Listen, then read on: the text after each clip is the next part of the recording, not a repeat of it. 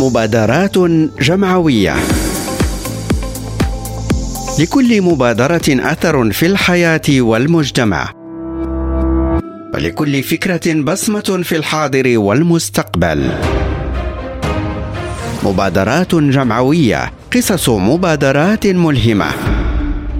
مع عبد الرحمن الخدار يوميا على ريم راديو.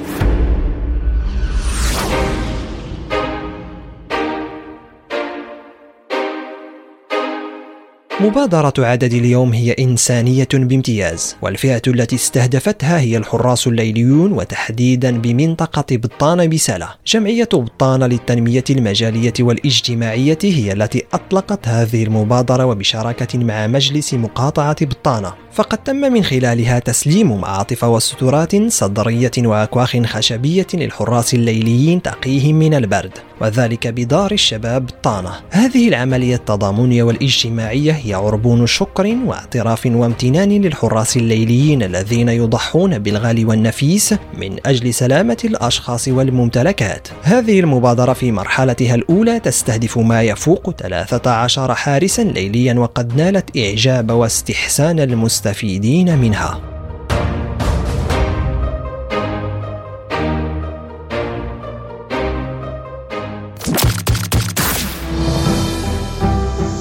مبادرات جمعوية. لكل مبادرة أثر في الحياة والمجتمع. ولكل فكرة بصمة في الحاضر والمستقبل.